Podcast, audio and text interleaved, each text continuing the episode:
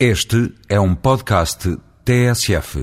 Numa época de adequação dos cursos de arquitetura ao processo de Bolonha e em plena crise de desacordo com o Ministério da Ciência, que entende essa adequação como uma oportunidade para acabar com as diferenças entre eles, igualizando métodos e durações, a pretexto de uma pertença compatibilidade que favoreça a mobilidade de estudantes e docentes, apetece lembrar a longa história de algumas escolas, sobretudo as mais antigas, de Lisboa, Porto e depois Coimbra, que constituem referências essenciais para a construção do futuro e sem as quais seremos obrigados a trabalhar sem terra, que é coisa alheia à nossa formação de arquitetos, ou na terra que alguns mais recentes cursos acabaram de abrir e que ainda não foram avaliados pela vida.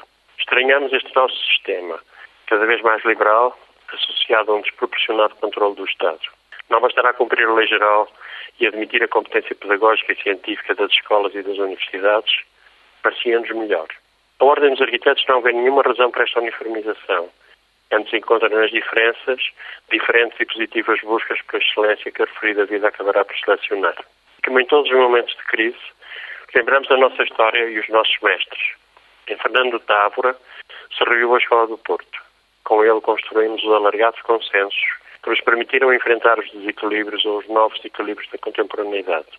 A sua lição fundamental decorreu da sua capacidade única para distinguir o essencial do supérfluo ou circunstancial, e enquanto nos dividíamos pela circunstância, com ele nos uníamos no reforço e consideração dos valores mais perenes, cimentados pela presença permanente de uma moral que nunca admitiu qualquer atropelo na defesa da dignidade do homem. E foi neste aparente paradoxo da referência à existência do apego à qualidade do momento que Távora construiu o seu magistério e a sua obra, e todos nós uma escola.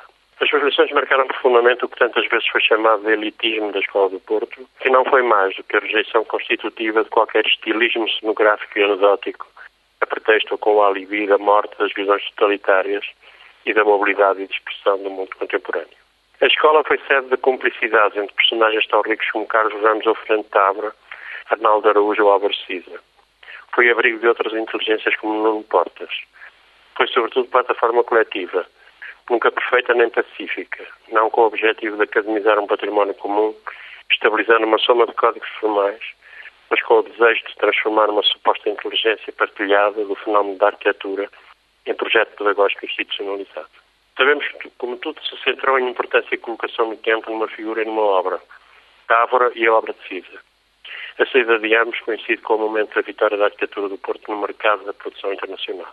Távora deixou um vazio insubstituível, porque ninguém como ele será capaz de se opor tão veementemente ao avanço do caos sobre a ordem, que ele foi chamando de arquitetura, definida como estrutura de inclusão de todos os valores culturais, não moralisticamente hierarquizados, locais, universais, históricos. Não acreditamos que a refundação que se impõe se fará somando linhas de investigação científica a uma pretensa atualização, através do novo formalismo virtual passará seguramente pela sedimentação do passado e por uma nova visão sintética adaptada aos novos tempos sobremodernos. Não estamos, no entanto, seguros que deva ser muito diferente ou que tenha de corresponder, contrariando a nossa tradição histórica, a qualquer solução de continuidade.